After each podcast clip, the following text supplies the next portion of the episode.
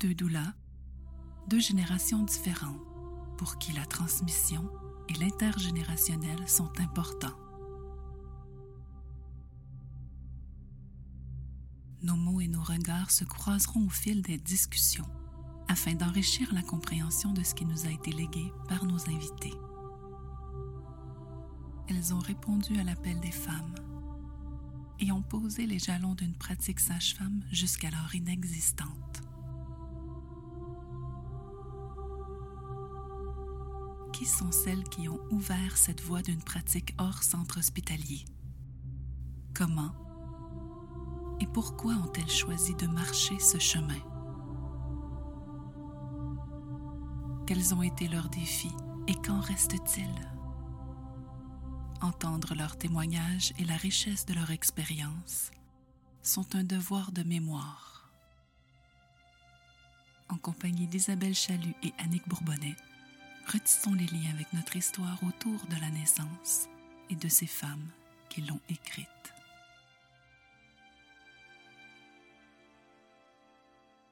Bonjour Annick, bonjour Diane.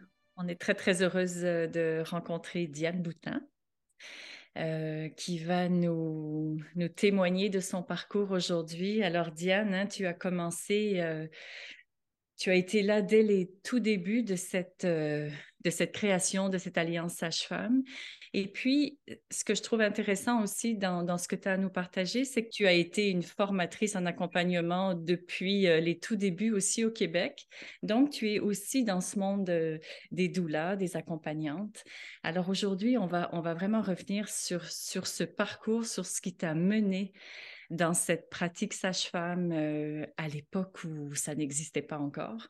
Donc, est-ce que tu, est-ce que tu peux nous, nous dire, en fait, euh, qu'est-ce qui t'a motivé au départ? qu'est-ce qui a allumé la flamme chez la jeune Diane pour dire, moi, j'ai envie d'apprendre et d'être auprès des femmes? D'abord, il faut partir par le début. Hein. Moi, j'ai eu un premier enfant en 1970 et il a 53 ans maintenant. C'est quelque chose. Euh, je l'ai eu à l'hôpital Maisonneuve-Rosemont à Montréal. Euh, dans un temps où on venait d'arrêter d'endormir les femmes pour accoucher. C'était, euh, et puis, euh, on commençait à entendre parler d'accouchement naturel par la respiration et tout ça, mais moi, je n'avais rien suivi. Je m'étais remis entre les mains des médecins. Et puis, j'ai eu un travail de 72 heures. On m'a donné un sérum alcoolisé à un moment donné pour m'assurer que je n'avais pas des contractions euh, qui n'étaient pas. Euh, je contractais sans. Ce n'étaient pas des vraies contractions, on voulait savoir. Donc, on m'a saoulée. Puis après un certain temps, moi, j'étais tellement saoule que là, je, je disais rentrez, rentrez dans la chambre, je vais vous signer des papiers. Tuez-moi, sortez le bébé de là, j'en peux plus. Alors, ils ont décidé de m'apporter à la césarienne et en entendant ce mot-là, moi, j'ai eu un déclic et puis j'ai dilaté. On m'a apporté en salle d'opération parce que c'était là où on, aidait les femmes à accoucher. Je devrais dire où on accouchait les femmes. Euh, et puis, euh, il y avait des étudiants parce que c'était un hôpital universitaire euh, qui étaient derrière une vitre, qui étaient tous assis, puis ils assistaient à mon accouchement. moi, j'étais couchée sur le dos, les bras attachés, les mains attachées, les pieds dans les étriers. Et puis, j'étais seule on a sorti mon bébé avec des forceps. Puis euh, après, ils sont partis avec mon bébé comme on le faisait avec toutes les femmes. Le bébé s'en allait à la pouponnière pour pratiquement une semaine.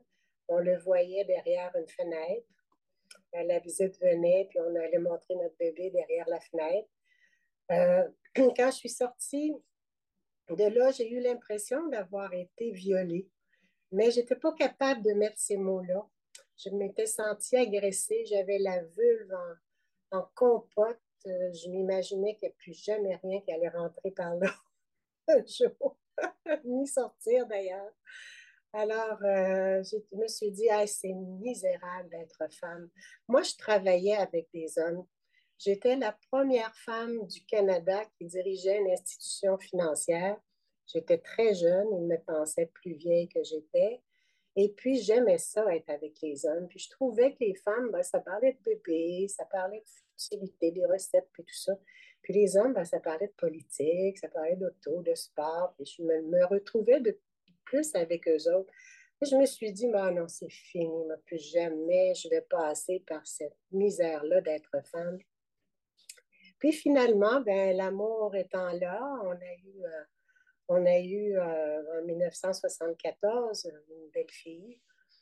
Euh, mais entre 70 et 74, moi, j'avais vu Frédéric Boyer à l'émission Femmes d'aujourd'hui à Radio-Canada qui parlait de qu'on venait de découvrir que le bébé, son système nerveux était efficace parce qu'on pensait avant que le bébé, son système nerveux n'existait pas. Donc, on pouvait lui faire les circoncisions à froid, les opérations à froid, le bébé ne ressentait rien. Mais Frédéric Leboyer a découvert que le bébé sentait quelque chose, qu'il souffrait, que l'accouchement était difficile pour lui. Ce qu'on pourrait dire aujourd'hui, euh, la violence obstétricale faite au bébé, hein, on donnait une claque au bébé sur les fesses, après ça, on le séparait de sa maman, on l'examinait de partout, il ne pouvait pas allaiter. Euh, il y avait le bruit, la lumière, la salle d'opération. C'était, euh, pas facile pour les bébés. Puis quand j'ai entendu, moi, euh, Frédéric Boyer, le Boyer nous montrer Chantala, les massages des bébés, les bébés qu'on déposait dans l'eau pour pouvoir les faire une renaissance avec eux, pour qu'ils redeviennent calmes. Je me suis dit, ben là, moi, c'est comme ça que je veux que ma fille soit accueillie. Je dis ma fille, mais on ne savait pas, il n'y avait pas d'échographie dans ce temps-là, il n'y avait pas de péridurale non plus. Hein. Bon, écoute, euh, Suite à ça, j'ai commencé à faire un petit peu de lecture. Et puis, euh, j'avais un médecin de famille qui était très, très proche de nous, de ma famille. Les médecins de, famille étaient vraiment, faisaient partie de notre famille. J'avais une belle attache avec lui. Puis, je lui ai dit, ben, je veux pas. Je veux rester avec mon enfant. Mais il dit, on va voir qu'est-ce qu'on peut faire. On est parti avec mon bébé quand même. Mais j'ai découvert à cet accouchement-là un pouvoir que je ne savais pas que j'avais grâce à une infirmière qui m'a dit brutalement, Madame Boutin, vous n'êtes pas capable de vous détendre, vous? Puis elle est partie de la chambre. J'ai dit à mon mari, mais qu'est-ce que c'est ça? Elle n'a aucune pitié pour ma douleur. Elle vient me bardasser chez nous. Je peux lui montrer, voir si je ne suis pas capable de me détendre quatre heures après, j'avais mon bébé dans les bras et puis là, je me suis dit, ah, wow, quelle grandeur qui est mon corps. C'est incroyable. Deux ans plus tard, j'ai réessayé et puis je me suis calmée, j'ai fait des méditations, j'ai accueilli ma ma fille Karine euh, en 76 avec beaucoup plus de douceur mais on m'a encore séparé de mon bébé. C'était pas possible, on n'allaitait pas encore beaucoup. Il y avait les Anglaises qui allaitaient, mais on les trouvait un peu bizarres euh, dans ce temps-là. De toute façon, c'était tout un éveil à ce que c'était d'être femme. Après ma troisième Karine, je me suis dit, oh, je m'aime, je m'aime, j'aime mon corps, il est extraordinaire. Il faut qu'il me laisse tranquille, que je puisse accoucher. Comment est-ce que je vais réussir à pouvoir avoir mon bébé puis à m'accoucher par moi-même sans qu'on me ramasse dans une salle d'opération? Euh, mais je n'avais pas de réponse. Je n'avais pas de réponse. Le fait est certain que je ne voulais plus traverser cette, cette dureté-là, cette agression-là que je subissais à chaque fois, mon enfant aussi. Alors, mon, euh, là, je me suis dit, bon, ben moi, j'ai un truc pour accoucher, que je le dise aux autres femmes. Euh, j'ai commencé à faire un peu d'accompagnement d'amis à l'hôpital où on passait beaucoup de temps à la maison. Je pense que c'était dans les années 76, On passait beaucoup de temps à la maison, puis moi, j'avais aucun titre. Hein. J'étais une amie qui accompagnait une amie à l'hôpital on arrivait, puis les accouchements se déroulaient beaucoup mieux, puis beaucoup plus tendrement. Et puis, euh, vient mon quatrième accouchement. j'ai pas fini mes accouchements, je vais passer la vie à vous les raconter. Là, il n'est plus question qu'on touche à mon bébé. On doit me provoquer. Je suis à 40, presque 43 semaines. D'ailleurs, j'ai eu tous mes bébés passés 42 semaines. C'est pour ça qu'on me provoquait puis que c'était compliqué. J'avais presque 43 semaines euh, et puis on avait essayé de me provoquer, mais ça ne marchait pas. Alors, on s'est dit, demain matin, on recommencera. On m'a laissé toute seule. Moi, j'avais apporté un casse-tête. Puis pendant mes contractions, je faisais du casse-tête. Puis quand j'avais une contraction, là, je me disais, bon, OK, là, il faut que je cherche la couleur bleue de tous les morceaux.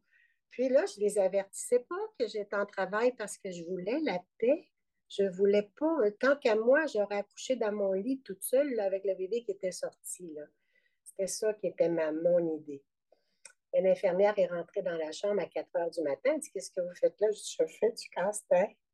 Oui, mais vous avez des contractions Oui, j'ai des contractions, mais ça va bien, merci. Elle m'examine, je suis complète, déménage à la salle d'opération. Alors, j'ai eu mon quatrième accouchement, une belle fille de 10 livres et 12 onces. Mais on m'a encore envoyé ma fille à la pouponnière. On est en 79 à mon quatrième accouchement. Bon, ça continue comme ça. Je donne encore une chance au, à l'hôpital et j'accouche de mon cinquième à l'hôpital.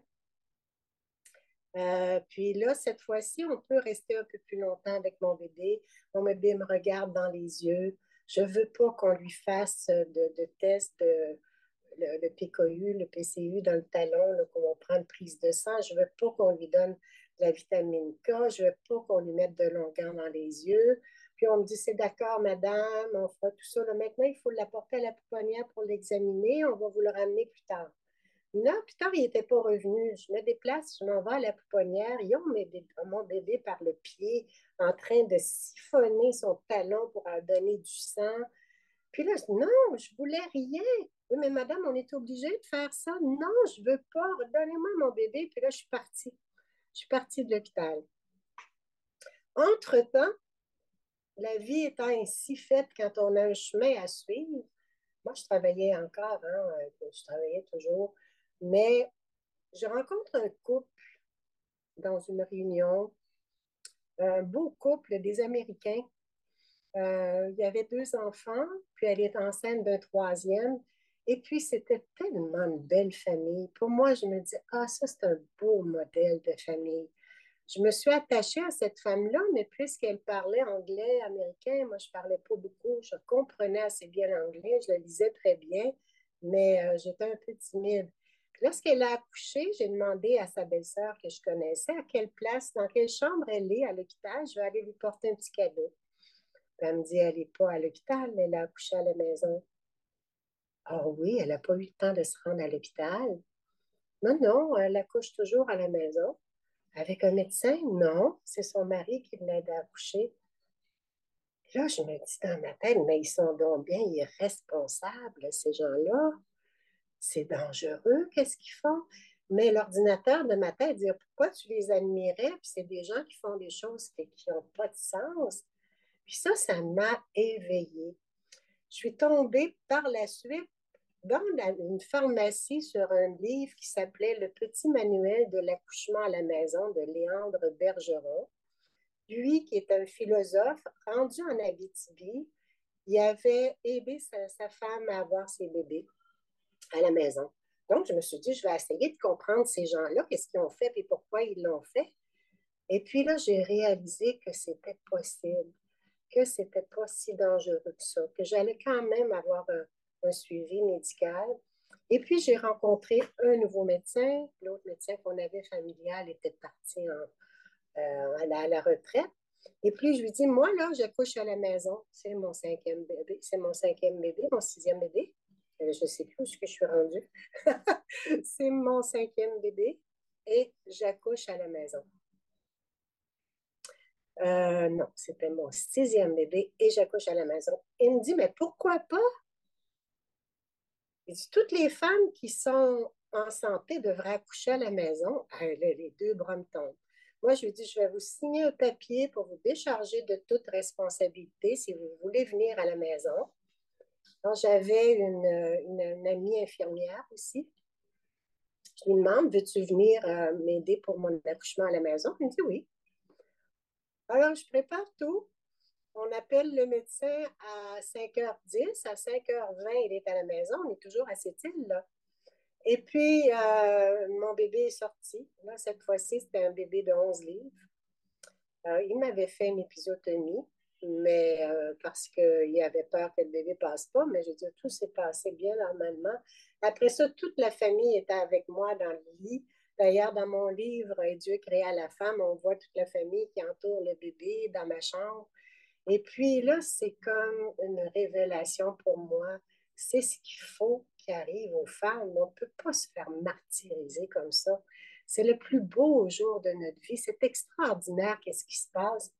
Le médecin vient faire des visites postnatales à la maison. Que Bernard Laplante, que je remercierai toute ma vie. Euh, il me dit, mais pourquoi vous ne vous deviendriez pas sage-femme? Oui, mais j'ai dit, c'est quoi ça, une sage-femme? Il dit, il y a un renouveau à Montréal euh, avec euh, des, des, des, sages-femmes qui commencent à aller à la maison. Puis il dit, j'ai un ami, le docteur, j'ai pris son nom sans quelque part, le docteur Jean Saint-Arnaud, qui va, lui, aux, aux, accouchements à la maison avec des, des sages-femmes ou des futures sages-femmes. Il me donne son numéro de téléphone. Je l'appelle. Mais il dit, mais oui, pourquoi pas? Mais je, demeure à cette île. Oui, mais il dit, euh, c'est rien, rien n'était possible. Il y, a, des formations qui se donnent que vous pourriez apprendre. Il y a Jane Glazos à, Sherbrooke qui donne des formations. Puis il y a aussi une formation qu'on peut prendre aux États-Unis qui s'appelle Apprentice Academics, qui vient du Texas, où vous pouvez tout apprendre la théorie.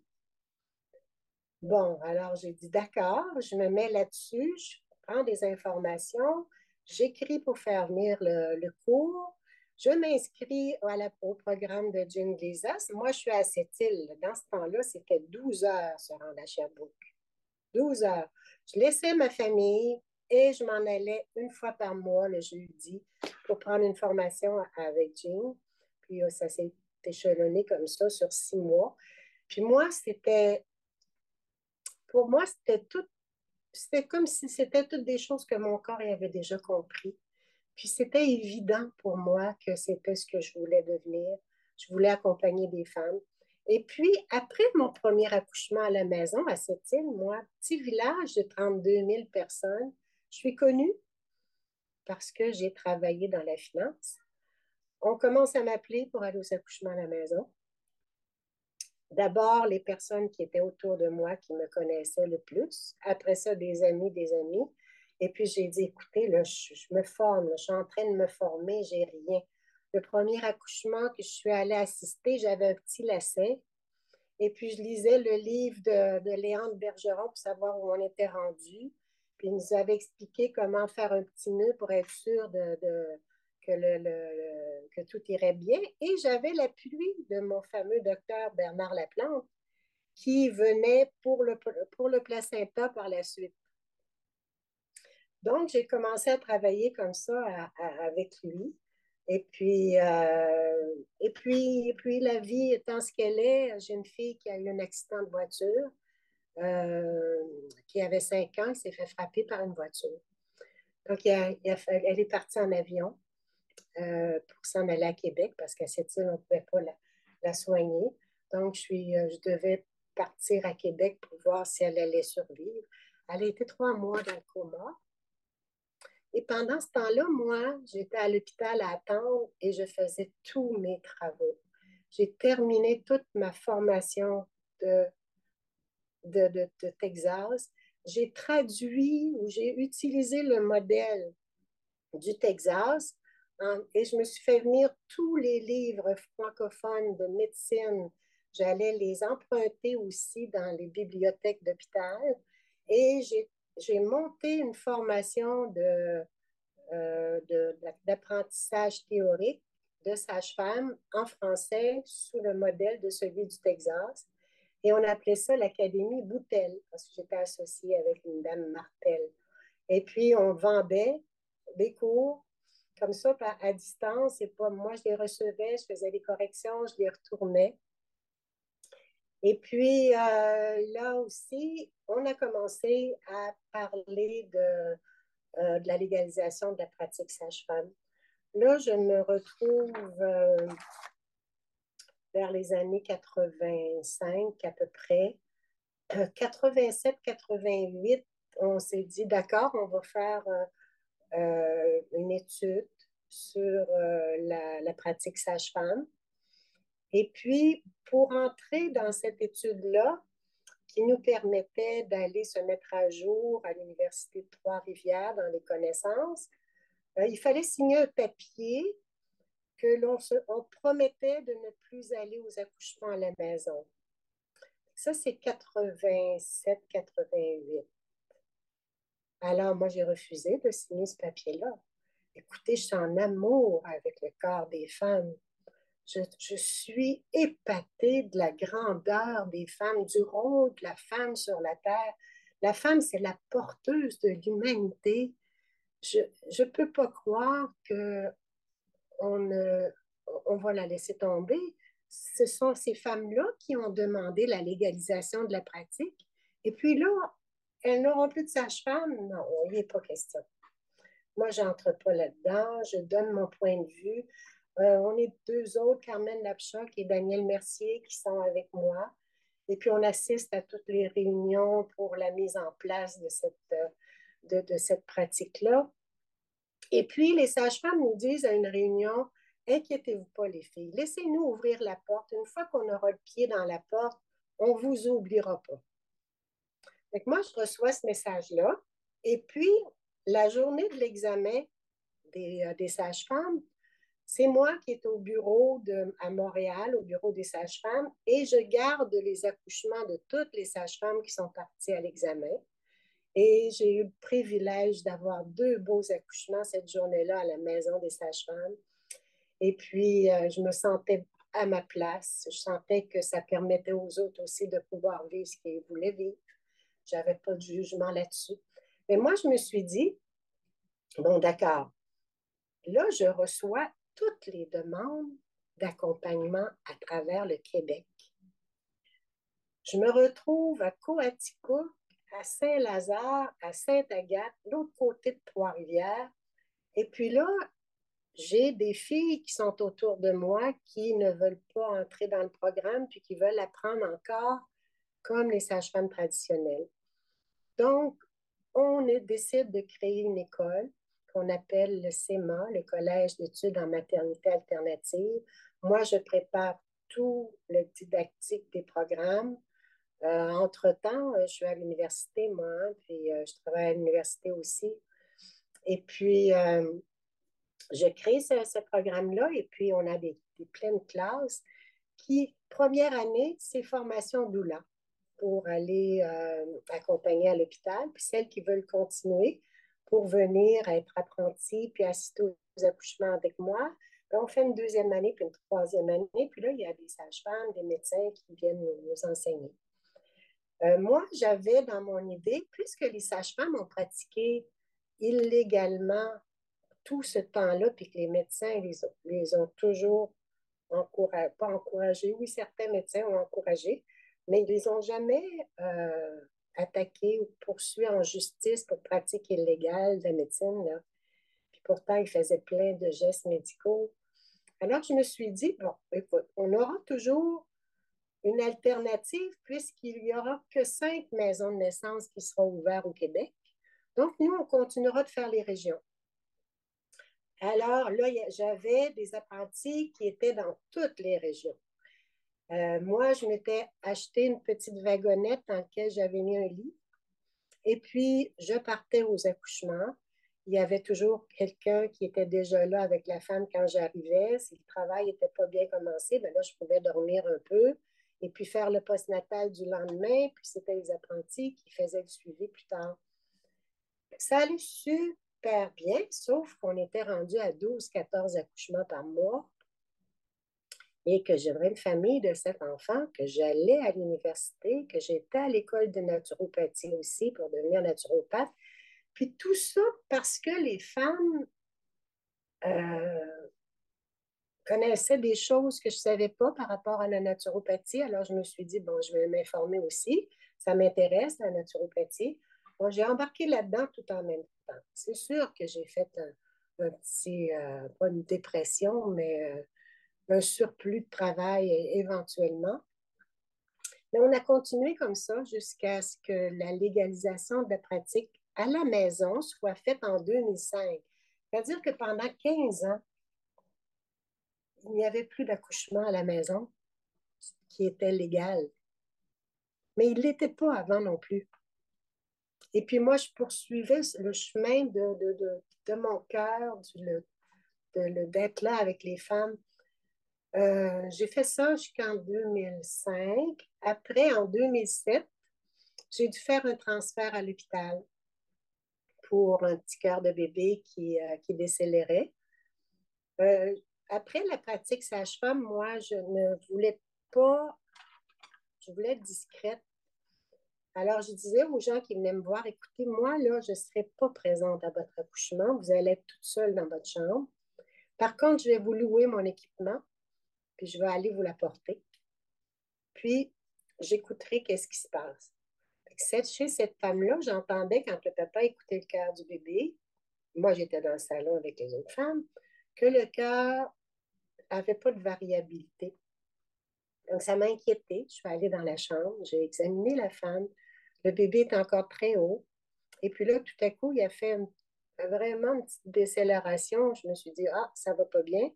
Donc, j'appelle à l'hôpital. On était à Marieville. Il fallait s'en venir à l'hôpital de Saint-Jean. Je sais qu'il n'y a pas de, gynécologue qui est de garde la nuit. Il est de garde la nuit, mais il est couché chez eux. Chez. L'anesthésiste aussi. j'appelle à l'hôpital, je me nomme, je dis que j'accompagnais une femme qui accouchait à la maison, puis le cœur du bébé ne va pas bien, qu'il doit faire venir le gynécologue et l'anesthésiste. On arrive. Bon, euh, on a été accueillis avec un, bâton puis euh, une verge. Là. Euh, ça n'a pas été drôle. J'ai dit, écoutez, si je suis ici, là, c'est parce que je suis compétente. Sinon, je serais restée à la maison. Puis ça les a, ça les a fâchés. Il y a un médecin qui a fait une plainte à l'ordre des sages-femmes. Et en 2007, je passais à la cour pour avoir fait des gestes illégaux. Non pas une pratique de sage-femme illégale, mais d'avoir écouté le cœur du bébé, évalué que le bébé était haut euh, et puis vérifier la dilatation. Bon, été un coup dur que l'ordre des sages-femmes me poursuive.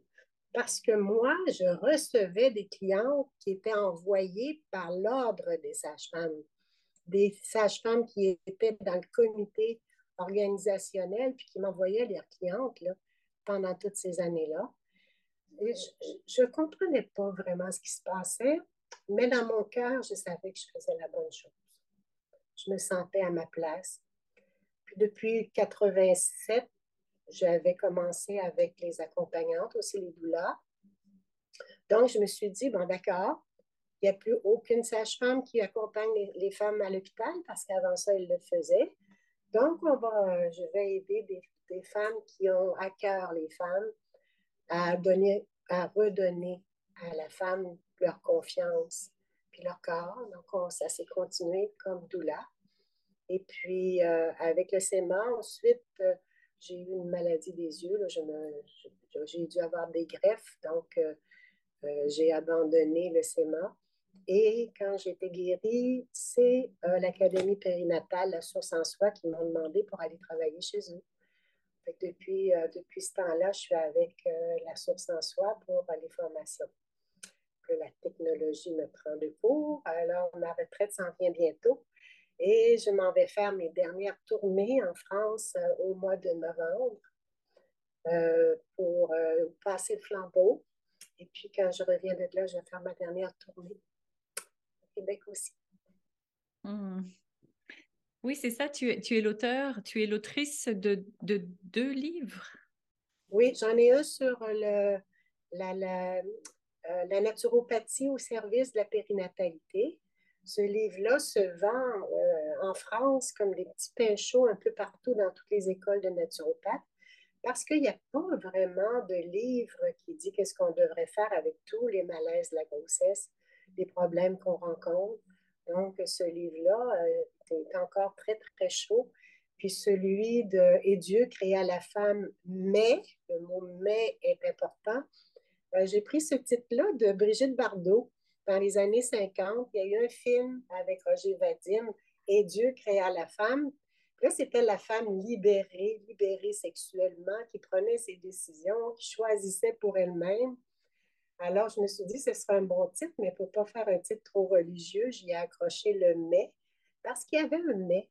Je venais de découvrir qu'on était en train de fabriquer des utérus artificiels. Et puis, euh, ça, je trouvais ça inquiétant. Puis, je voyais de plus en plus aussi que euh, les femmes se dirigeaient vers la péridurale pour accoucher, la, majorité, sauf celles qui avaient des douleurs, presque. Il y avait le taux de césarienne qui était de plus en plus élevé. Puis, euh, le taux de. les statistiques sur la stérilité canadienne montaient toujours. On était rendu à 42 et euh, quand j'ai écrit le, deuxième livre.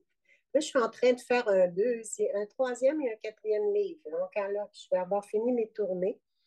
je vais raconter l'histoire de la vie de mon père et les femmes qui accouchaient dans les années 1922 euh, jusqu'à 1944. C'était des machines à bébé, ce n'était que des utérus qu'on utilisait. Puis euh, la religion menait tout. Et encore une fois, je me retourne vers les femmes en me disant, pourquoi on ne s'excuse pas de ce qu'on nous a fait? Nous aussi. Puis d'où on vient aussi? On traîne cette épigénétique-là. Hein? Alors, euh, c'est ça, moi, je ne lâcherai pas tout de suite. il faudra que j'ai une autre vie. en fait, tu as une retraite active. Oui, c'est ça une pré-retraite active. Et, qu'est-ce que tu. quel, mot ou quelle phrase tu pourrais mettre sur justement ce qui t'a animé pendant toutes ces années, tu vois, de ce qui a. du déclenchement de, cette, euh, de ce désir de, de, défendre les femmes, en tout cas de changer les conditions de l'accouchement, jusqu'à aujourd'hui? Quel est, ce, quel est ton fil d'Ariane à toi? Mon fil d'Ariane, moi, c'est l'amour. J'ai j'ai aimé ces femmes-là et elles me l'ont bien rendu. J'ai vécu des histoires d'amour incroyables qui restent jusqu'à la fin de mes jours. Et puis je les aime encore. Plus je les connais, plus je, découvre ce qui se passe dans le cerveau des femmes au moment de la naissance, lorsqu'on porte un bébé, tous les attributs qu'on a. Moi, je vois la femme comme étant la terre. Puis la terre, c'est elle qui produit, c'est elle qui donne les fruits, c'est elle qui apporte les fleurs, c'est elle qui apporte la beauté sur la terre. Mais toutes les femmes ont besoin d'un soleil.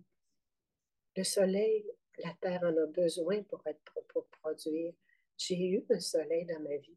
Je suis certaine que vous avez un soleil dans votre vie, vous autres, pour continuer aussi. Et puis, bien, c'est ça. Pour moi, c'est ça, les femmes. Je ne pouvais pas abandonner les femmes parce que ce que je, pourquoi j'ai commencé, c'était juste une continuité. J'ai espéré pendant un bout de temps, peut-être selon ma naïveté, qu'on pourrait avoir deux voies parallèles qui s'uniraient parce que les femmes n'avaient personne pour accoucher dans les régions. Avait plus personne à notre part mais ça n'a pas marché. Peut-être qu'un jour.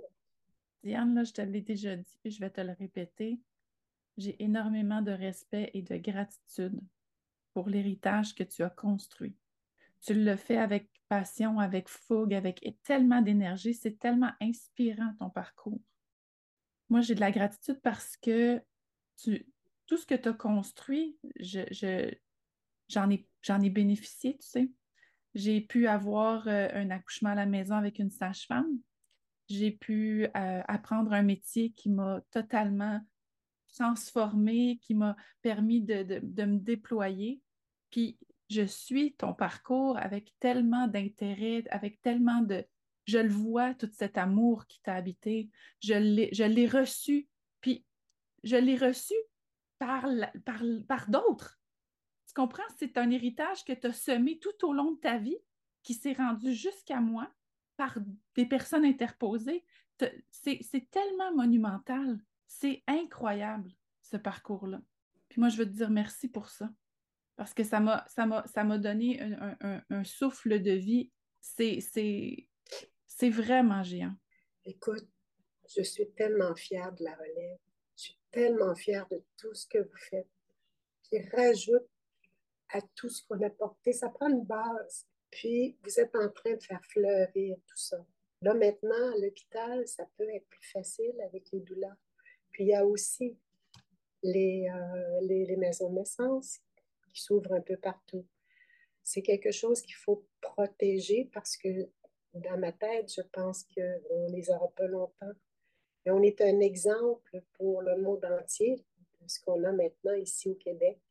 Puis quand je vais en Europe, ils sont tellement épatés de l'avancement qu'on a par rapport à eux dans la région. Euh, j'ai des sages-femmes qui viennent dans mes formations en France qui me disent J'ai jamais appris rien de ce que tu nous dis. Tu sais, c'est, euh, eux autres, ils sont plus sur la, technique hein, de, de, le faire, sont rentrés dans le monde médical. Je prie pour que nos sages-femmes n'entrent pas dans les hôpitaux.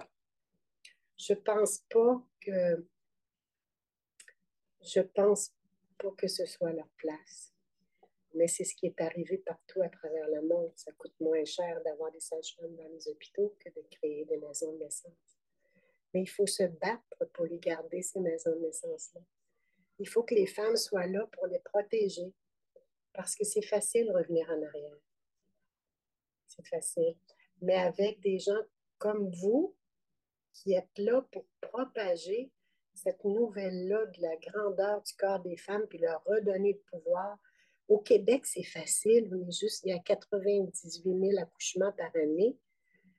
Puis on est peut-être euh, lié de, de. Quand on sera 25 000 doulas, ça va être incroyable ce qu'on peut faire dans les gros pays comme l'Europe. C'est pas facile de les faire bouger. En, puis aux États-Unis, c'est État par État, dépendant de, de, ce qui se passe. Mais ici, le Canada, là, c'est grand. Mais le Québec, c'est petit. Puis on est capable d'aller attaquer, à toucher tout le monde. On est capable. C'est pour ça que c'est important ce que vous faites à l'heure actuelle. Puis que cette belle relève-là porte ce flambeau. C'est drôle parce que le titre de, ma, ma, mon prochain, euh, de mon prochaine visite en Europe, puis en France, au Québec, quand je vais revenir, c'est Je vais vous porter je vais vous porter, je vais passer le flambeau. À la fin des rencontres, on aura des chandelles qu'on passe une à l'autre pour montrer que c'est grand. Puis garder, garder l'état euh, un peu spirituel de la chose aussi. Lâchez pas, les filles. C'est vraiment l'essence aussi de ce podcast hein, pour nous, d'aller vraiment donner la parole à chacune d'entre vous afin que vraiment on, s'enracine dans tout ce que vous avez fait, qu'on n'oublie pas, qu'on garde vraiment vivante cette, euh, cette expérience-là, cette histoire-là. Parce que c'est vraiment des vies complètes hein, qui ont été dédiées à ce, à ce service-là. Donc, euh, je, pense que ce podcast va être un des flambeaux que que tu vas porter aussi euh, dans les prochains mois je vais vous laisser peut-être avec cette histoire-là. Euh, dans le temps des fêtes, on se réunissait, les, les, les, futures sages-femmes, les, apprentis, euh, chez moi, puis on faisait un repas ensemble. Puis une soirée, j'ai demandé aux hommes qui étaient là, et vous, comment vous vivez ça? Parce que c'est pas facile pour vous, ce qu'on vit. Il y a eu un tour de table, puis quand c'est arrivé à mon mari, il a dit, moi, je suis tellement fière de ça moi, je suis un, machiniste. Je travaille pour une compagnie qui fait de l'argent sur mon dos, mais à cause de Diane, j'ai l'impression d'avoir fait quelque chose de ma vie. Merci, Diane. Merci. Merci à vous. Je